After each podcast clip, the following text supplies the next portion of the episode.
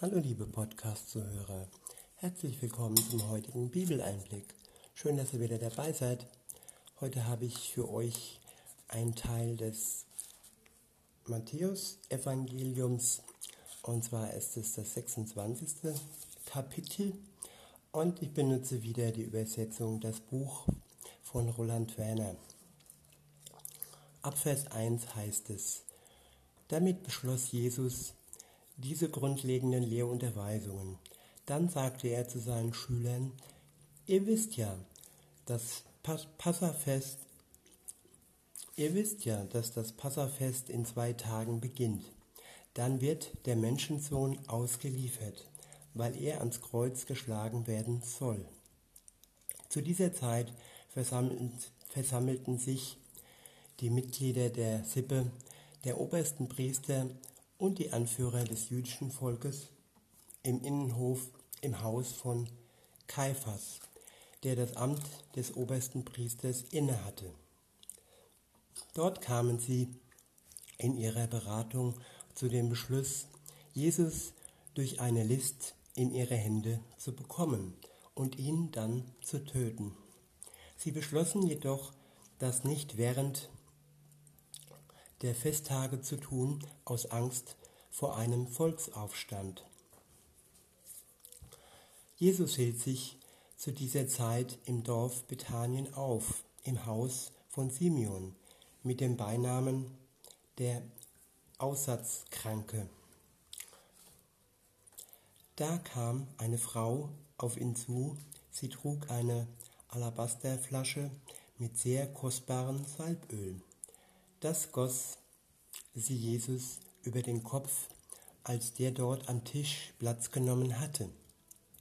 Als seine Schüler das sahen, wurden sie ärgerlich und sagten, was soll diese Verschwendung?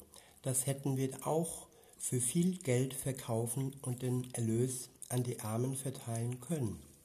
Als Jesus das mitbekam, sagte er, warum belästigt ihr die Frau? Sie hat etwas Gutes für mich getan. Ihr werdet immer bedürftige Menschen um euch herum haben, aber mich werdet ihr nicht mehr lange bei euch haben.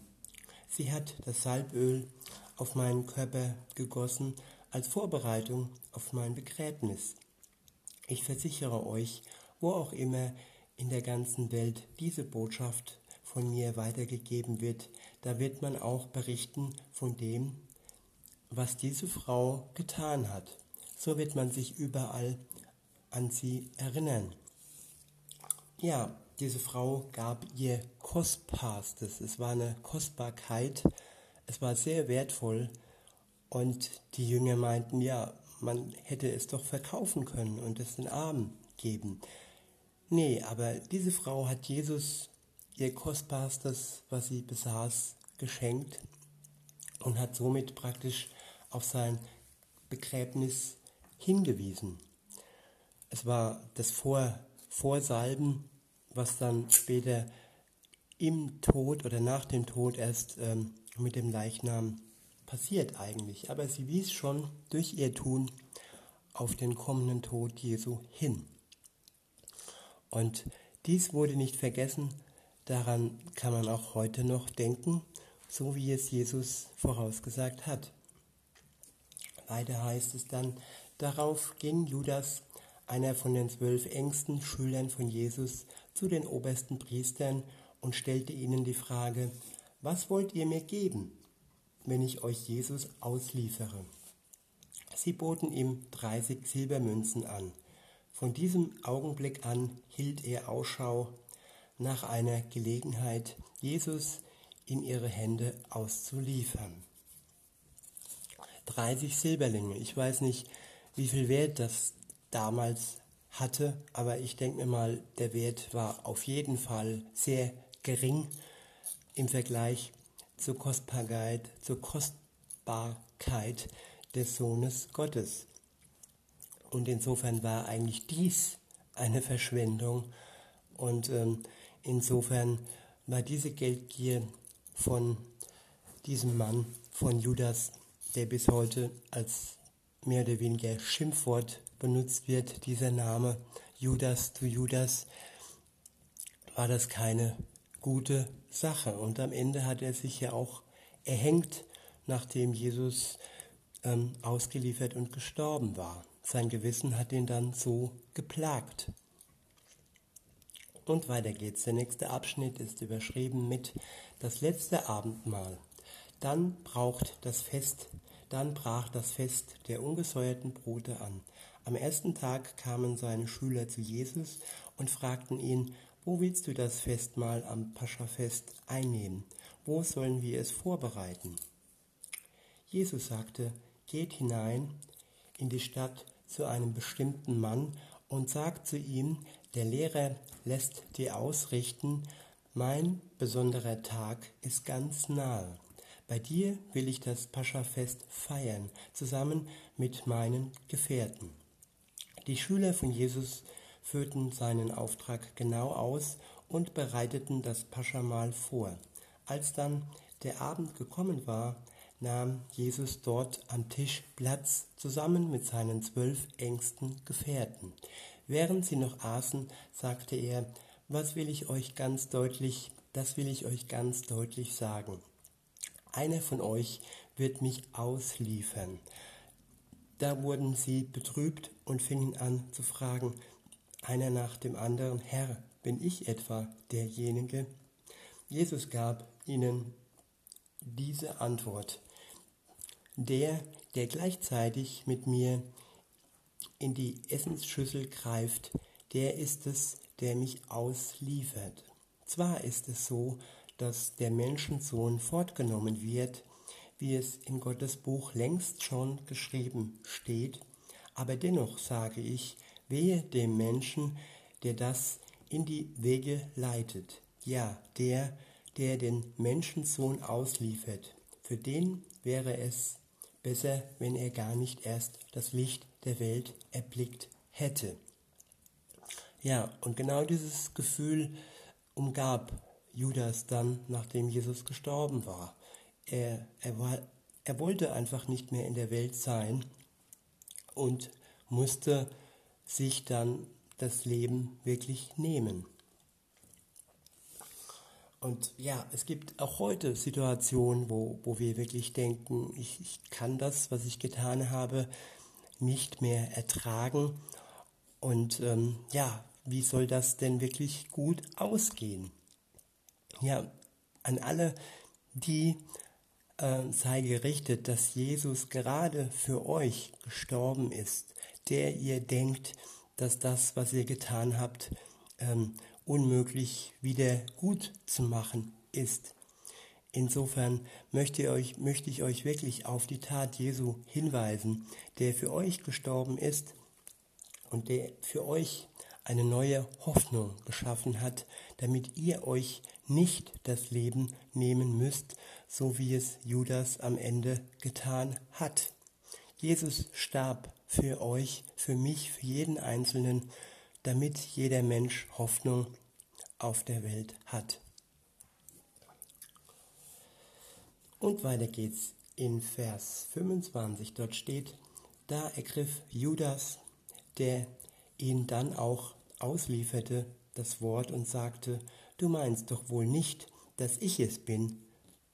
Lehrer, Jesus antwortete, du hast es selbst gesagt. Ich wiederhole nochmal. Da ergriff Judas, der ihn dann auch auslieferte, das Wort und sagte, du meinst doch wohl nicht, dass ich es bin, Lehrer. Jesus antwortete, du hast es selbst gesagt. Das sind Worte, die muss man sich genauer anschauen. Im Prinzip war es nicht nur Judas, der Jesus ausgeliefert hat und der Jesus in den Tod gebracht hat. Es war die ganze Menschheit. Und insofern kann Jesus auch antworten, du hast es selbst gesagt. Ja, wir selbst und wir alle sind es, die Jesus ans Kreuz gebracht haben. Judas war zwar der Ausführende, der das dann in die Tat ähm, umgesetzt hat, aber nicht nur ihn trifft die Schuld, sondern die ganze Menschheit trifft die Schuld, die unter der Sünde steht. In Vers 26 heißt es, während sie weiter aßen, nahm Jesus das Brot und pries Gott. Dann brach er es, gab es seinen Schülern und sagte, nehmt es, esst es, das ist mein Körper. Das Abendmahl ist ein Gedächtnismahl.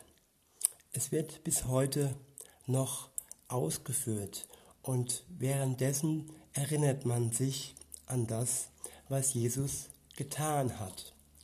Und der erste Teil des Abendmahls ist das Brot, das vergleicht wird mit dem Körper Jesus. Und er sagt, nehmt es und esst es. Also wir sollen es in uns aufnehmen und die Tatsache wirklich verinner verinnerlichen, dass er für uns gestorben ist. Es ist ein Sinnbild und wir sollen wirklich den Sinn in uns aufnehmen. Nicht wie die katholische Kirche sagt, ähm, dass das Oblade, dass die Oblade umgewandelt wird und dass wir dann praktisch äh, zu Kannibalen werden und dann Jesus äh, buchstäblich aufessen. Nein, es ist ein, ein Gedächtnis und es ist ein, ein Sinn, den wir verinnerlichen sollen. Es ist die Tatsache, dass Jesus für uns gestorben ist und dass er seinen Körper für uns hingegeben hat. In Vers 27 steht, danach nahm er den Becher und dankte Gott. Daraufhin gab er ihn an sie weiter und sagte, trinkt alle daraus, denn das ist mein Blut, das Blut des, Bundes, des Bundesschlusses, das für unzählige Menschen vergossen wird, damit ihre Sünden vergeben werden. Ich wiederhole nochmal, denn das ist mein Blut, das Blut des Bundesschlusses, das für unzählige Menschen vergossen wird, damit ihre Sünden vergeben werden. Jesu Blut wurde für uns vergossen, damit unsere Sünden vergeben werden.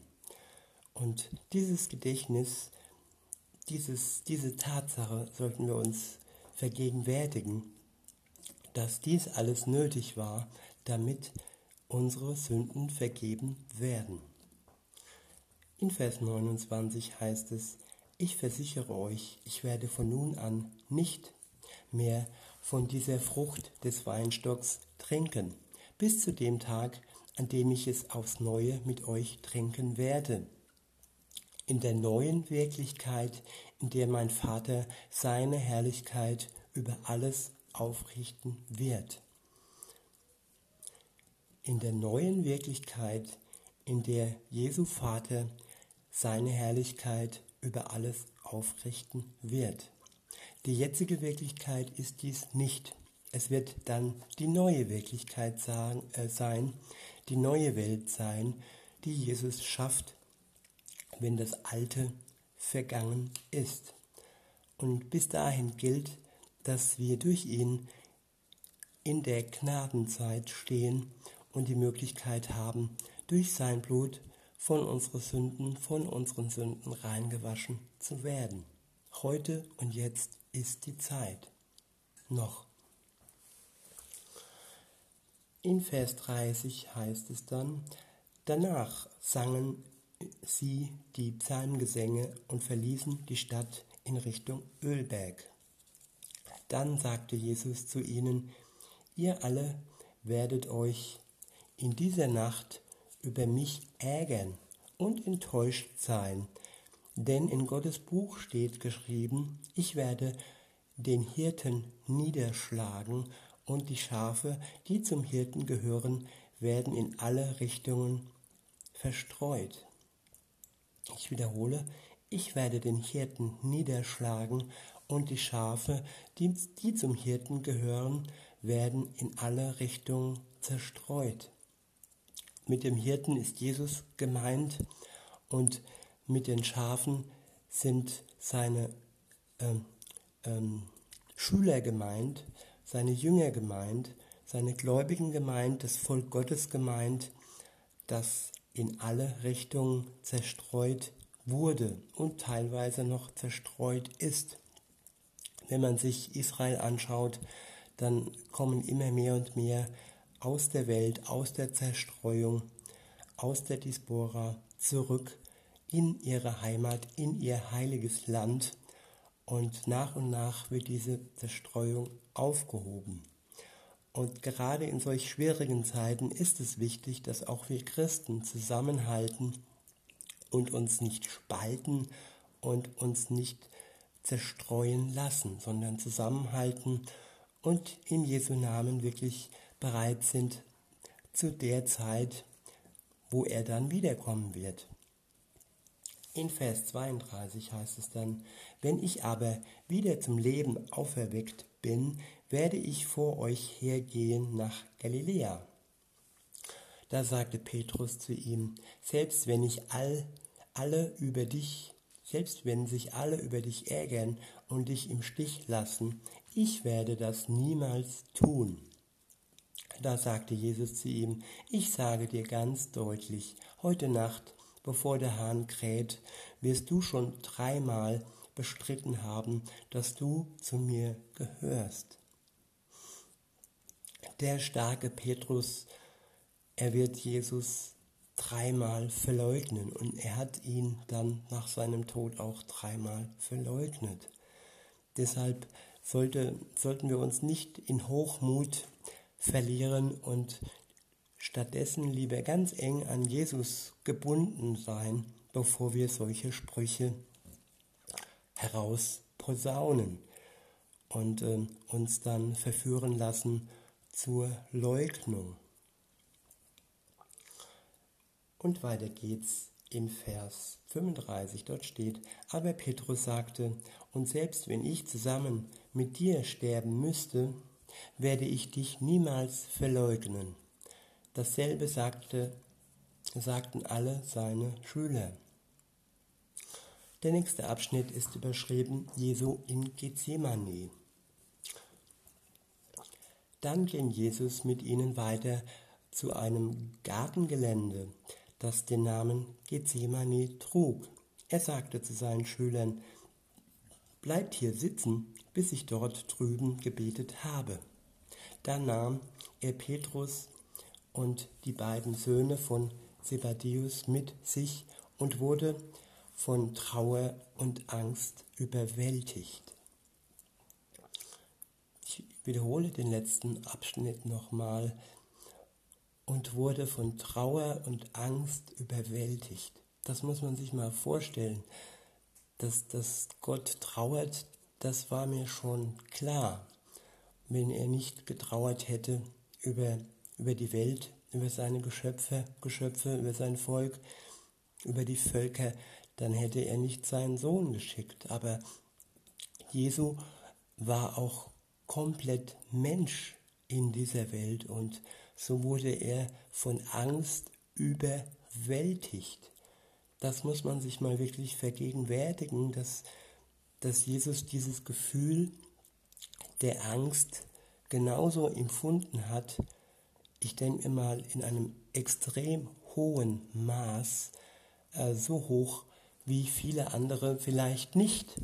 Aber natürlich gibt es großes Leid, gerade wenn es in der Kindheit mit Missbrauch und so weiter schon anfängt, wo wirklich große Angst im Spiel ist und jeder, der das schon erleben musste, kann hier wirklich auch sehen, dass sogar Jesus von ganz großer Angst überwältigt wurde. In Vers 38 heißt es dann, er sagte zu ihnen, meine Seele ist bis zum Tod betrübt. Ich wiederhole, meine Seele ist bis zum Tod betrübt. Er sah kein Licht mehr. Seine Seele war betrübt, ja, verdeckt mit einem Schleier der Angst und der Todesahnung oder man kann sagen, der Todesgewissheit. In seinem Fall, er wusste ja ganz genau, dass er sterben muss und dass da kein Weg daran vorbei geht. Und in diesem Moment wurde ihm das klar. Und da er Mensch war, wurde seine Seele bis zum Tod betrübt, wie es hier heißt. Und weiter heißt es im Vers 39, bleibt hier und wacht mit mir. Dann ging er ein kleines Stück weiter und fiel nieder auf sein Angesicht. Er betete, mein Vater, wenn es möglich ist, wenn es möglich ist, dann soll dieser Becher an mir vorübergehen. Ja, er, er flehte seinen Vater an und, und bittete darum, mit der Einschränkung, er sagte nicht, tue es, sondern er sagte, wenn es möglich ist, dann soll dieser Becher an ihm vorbeigehen. Dieser bittere Becher des Schmerzes und des Leids und des Todes, wenn es möglich ist. Weiter heißt es dann jedoch nicht, was ich will, sondern so, wie du es willst, soll es geschehen. Es war nicht eine Erwartung, die Jesus da hatte, es war einfach nur ein Aussprechen seiner Sorgen und seiner Angst und ja, es macht ihn durch und durch Mensch. Er war, es war eine menschliche Gemütsstimmung, die er hatte in diesem Moment und er hat sich sehr gewünscht, dass er dies nicht tun muss, aber trotzdem hatte er eine ganz enge Bindung zum Vater und sagte eben auch, ja, dass sein Wille geschehen soll und nicht sein Wille. Ja, und dann heißt es in Vers 40, dann kam er zurück zu seinen Schülern und fand sie schlafend vor. Er sagte zu Petrus, seid ihr nicht in der Lage, eine Stunde mit mir wach zu bleiben? Bleibt wach und betet, damit ihr nicht in die Versuchung hinein geratet. Ja, es ist wichtig, es wäre wichtig gewesen, dass sie mit Jesus wach geblieben wären, aber der Schlaf und die Versuchung zum Wegschauen, zum ja, vielleicht waren sie auch erschöpft, vielleicht haben sie auch gespürt und sie wussten ja, er hat es ihnen ja gesagt, dass er ausgeliefert werden wird und diese, diese Tatsache hat sie höchstwahrscheinlich sehr erschöpft und ermüdet und ich möchte das jetzt nicht irgendwie gut reden, aber auf jeden Fall waren sie nicht in der Lage, die Bitte Jesu, der Bitte Jesu zu entsprechen und wach zu bleiben und ähm, mit ihm zusammen zu beten. Weiter heißt es, bleibt wach und betet, damit ihr nicht in die Versuchung hinein geratet. Ja, in die Versuchung der Verleugnung, in die Versuchung der Zerstreuung, der Spaltung und in das Gegenteil des Zusammenhalts und der Bindung, in die Scheidung, in, in das ja, es ist wie eine Explosion gewesen nach dem Tod Jesu. Das war erstmal so ein totaler Crash, kann man sagen. Ja. Und weiter geht's im Text. Ja, der Geist ist Gott zugewandt, aber die menschliche Natur ist schwach. Wenn wir der menschlichen Natur die Oberhand lassen und dem Geist Gottes der Gott zugewandt ist, nicht die Macht oder den Raum geben, sag ich mal, den er benötigt, dann wird die menschliche Natur ja die Oberhand gewinnen und der Geist Gottes kann nicht wirken, wie er wirken möchte. Weiter heißt es in Vers 42, noch ein zweites Mal ging er fort und betete mein Vater, wenn es nicht möglich ist, dass dieser Becher an mir vorbeigeht, ohne dass ich ihn austrinke, dann soll dein Wille geschehen. Ja, er hat von, von seinem Vater nicht die Antwort bekommen, die er sich gewünscht hätte, dass er eine andere Lösung findet, um die Menschheit zu retten.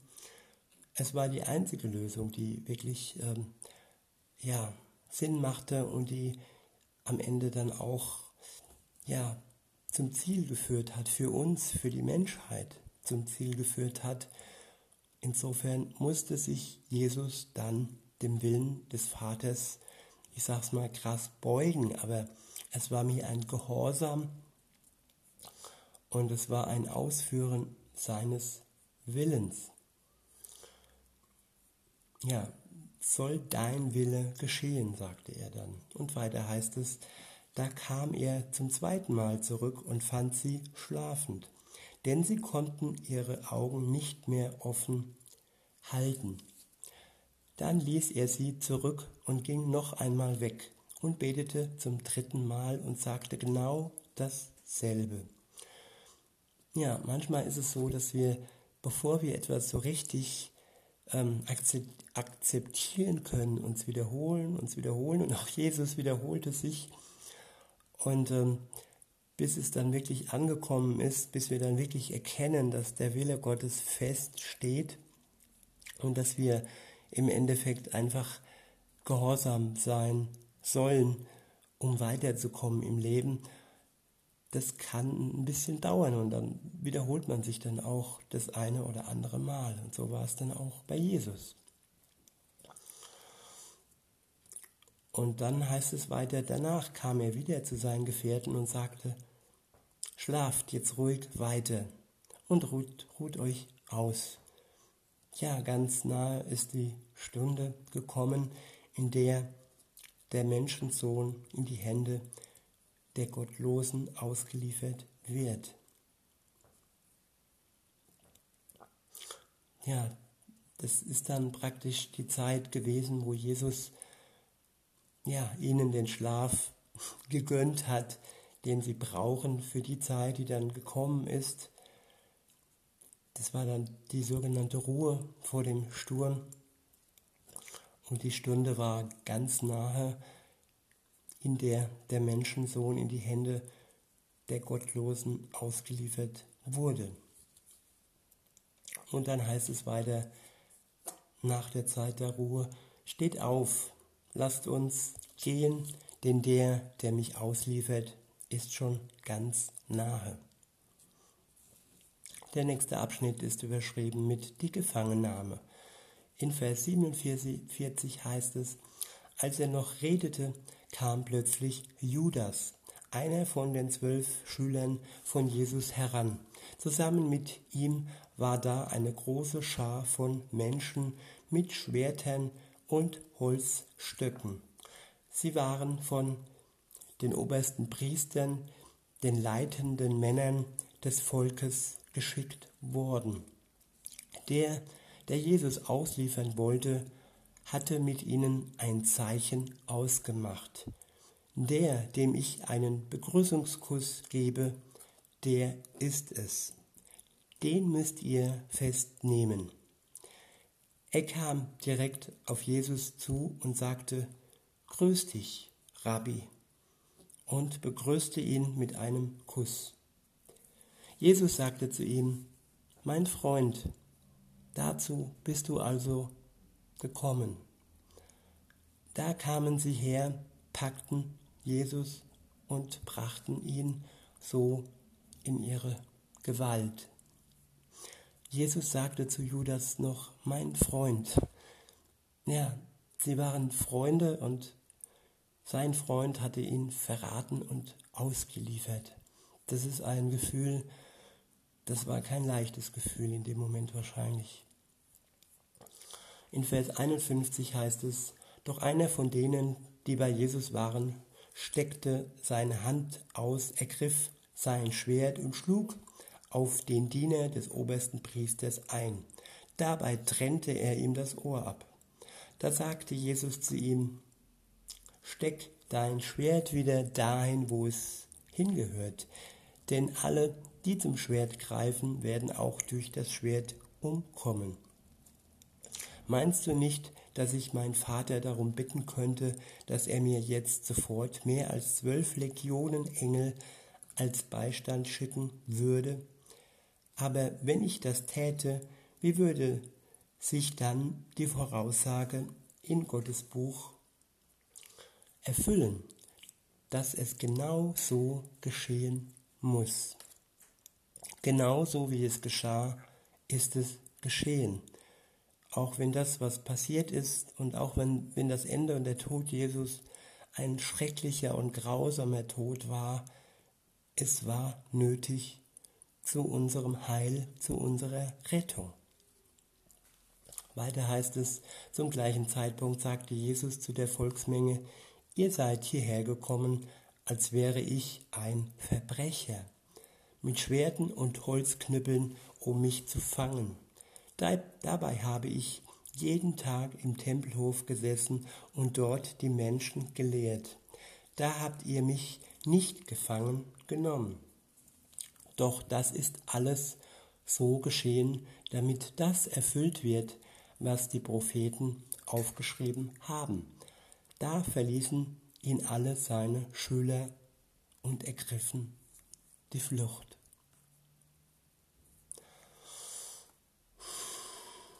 Ja, in diesem Sinne wünsche ich mir für uns, dass wir nicht die Flucht ergreifen und dass wir wirklich auf Jesus schauen und am Ende und später haben sich alle seine Schüler, seine Jünger ja wieder versammelt und sie sind losgezogen in die Mission und haben das Evangelium in die Welt gebracht. Das war praktisch der erste Schock, der sie in die Flucht getrieben hat. Gut, es war wohl auch eine Gefahr für alle, denn wenn Jesus wirklich gefährdet war, dann waren es auch seine Schüler und seine Jünger, seine engsten Vertrauten, bis auf Judas, der ihn ausgeliefert hat. Auch sie wären in der Gefahr gewesen, hingerichtet zu werden. Insofern denke ich, hat die Angst sie übermannt, überfraut und sie ergriffen die Flucht. Aber nichtsdestotrotz, heute ist die Zeit der Festigkeit und des Zusammenhalts und die Flucht war gestern und der Zusammenhalt soll heute sein. In diesem Sinne wünsche ich euch einen schönen Tag und sage bis denne.